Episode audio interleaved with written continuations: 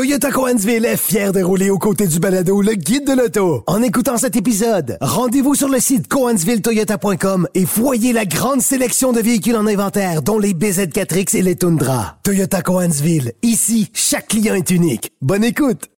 Antoine Joubert, Germain Goyer. Des vrais gars de. Le guide de l'auto. Antoine, terminons l'émission avec quelques questions des auditeurs. On aurait Jean qui nous demande s'il serait mieux d'attendre le Toyota Corolla Cross hybride 2023 ou d'opter pour un Ford Escape hybride.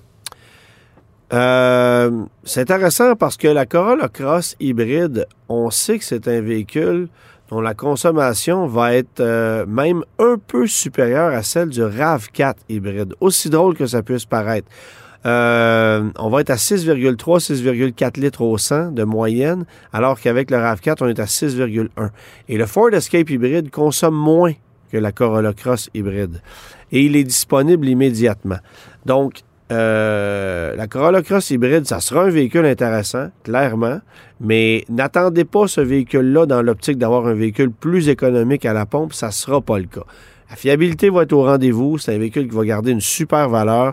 Euh, les, listes, les, listes, d'attente de, clients doivent déjà être pleines. Ah, c'est clair. Euh, mais le Ford Escape hybride, pour moi, c'est un véhicule méconnu. Si un véhicule efficace chez Ford, c'est bien celui-là.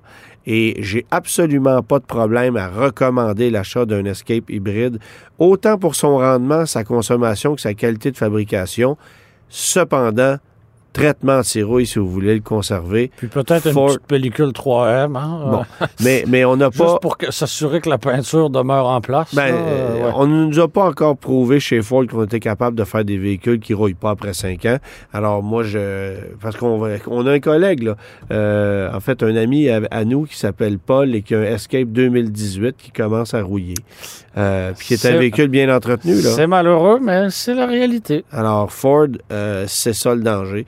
Euh, mais c'est un véhicule très efficace. Alors, personnellement, euh, je si, vous êtes intéressé par l'Escape hybride, euh, j'attendrai pas nécessairement la Corolla Cross. J'irai vers l'Escape, qui va être aussi un véhicule, on va se le dire, plus confortable. On a Christian qui demande s'il est préférable de charger la batterie d'un véhicule électrique à l'intérieur ou à l'extérieur par temps froid. Ah, ben c'est évident que c'est à l'intérieur. C'est sûr que le froid a un impact négatif sur une batterie de véhicule électrique clairement.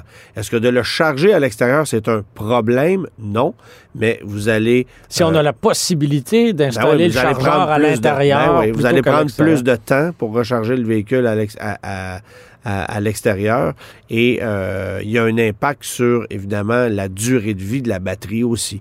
Alors, si vous êtes à l'intérieur, c'est juste plus efficace à tous les niveaux. On a euh, Kenny qui nous mentionne que sa conjointe et lui vont accueillir un troisième enfant. Ils ont l'œil sur un Ford Explorer euh, Sport 2014 de 187 000 km. Est-ce un véhicule fiable? Ouf! Euh, il y a eu pire chez Ford, honnêtement. c'est un véhicule très gourmand. C'est un véhicule, encore une fois, très fragile au niveau corrosion. Alors, vérifiez-le comme il faut, parce que sous toutes les moulures de plastique, il peut y avoir bien des trous puis on les voit pas. Alors ça, c'est important de le faire. Mais mécaniquement parlant, c'est pas un véhicule particulièrement problématique. Il euh, faut juste faire une bonne inspection et comprendre que c'est un véhicule qui demande un entretien sérieux, un entretien qui peut coûter quand même assez cher parce qu'il y a des gros freins sur ce véhicule-là, il y a des gros pneus. Euh, c'est la version sport, donc c'est quand même assez performant et ça consomme énormément d'essence. Vous êtes assurément dans, dans les zones de 15 litres au 100. Là.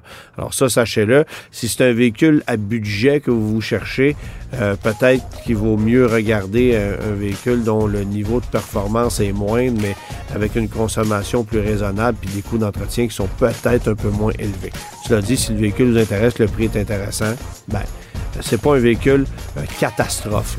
Euh, un, Explorer 2020, par exemple, euh, c'est un véhicule que ça, on peut pas le recommander parce qu'il y a eu énormément de problèmes.